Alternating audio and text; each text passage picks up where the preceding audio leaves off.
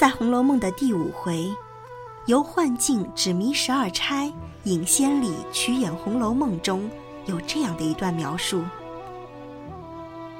诗后画着一盆茂兰，旁有一位凤冠霞帔的美人，也有盼云：“桃李春风皆子玩，到头谁似一盆兰？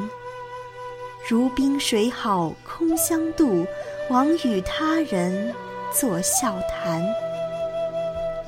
这是金陵十二钗正册上对荣府大奶奶李纨的描述。画上的茂兰和凤冠霞帔，指的是他的儿子贾兰中举做了高官，而他成为了诰命夫人。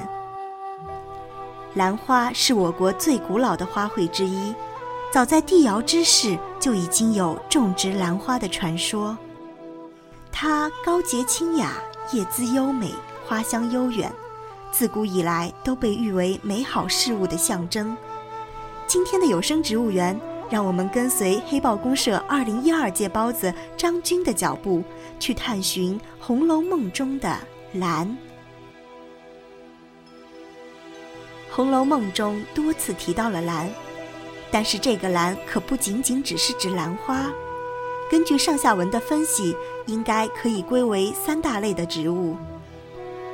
第一类是兰科的兰花类植物，如第七十七回中提到，宝玉冷笑道：“他这一下去，就如同一盆才抽出嫩剑来的兰花送到猪窝里去一般。”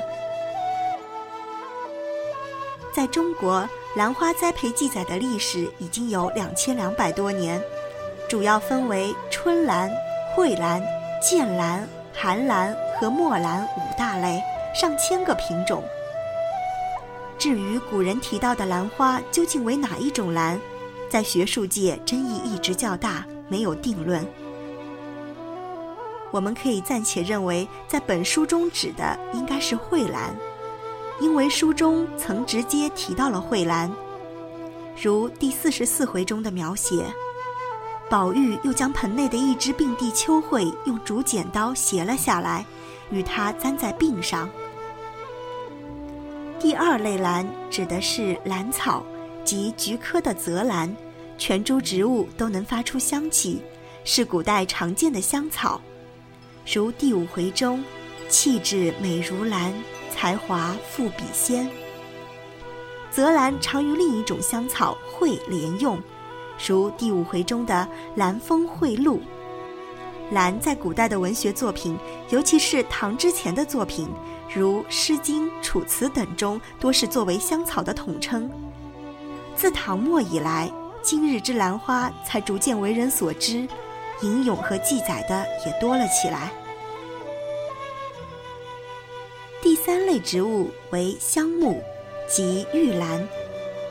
玉兰与桂花常同用，象征高洁，同时又都是木本植物，具有采用价值，可做周讲。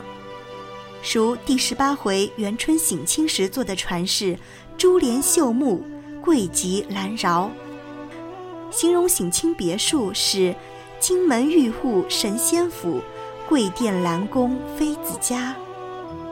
第三十八回藕香榭中的对联是。芙蓉影破归兰桨，灵藕香深写竹桥。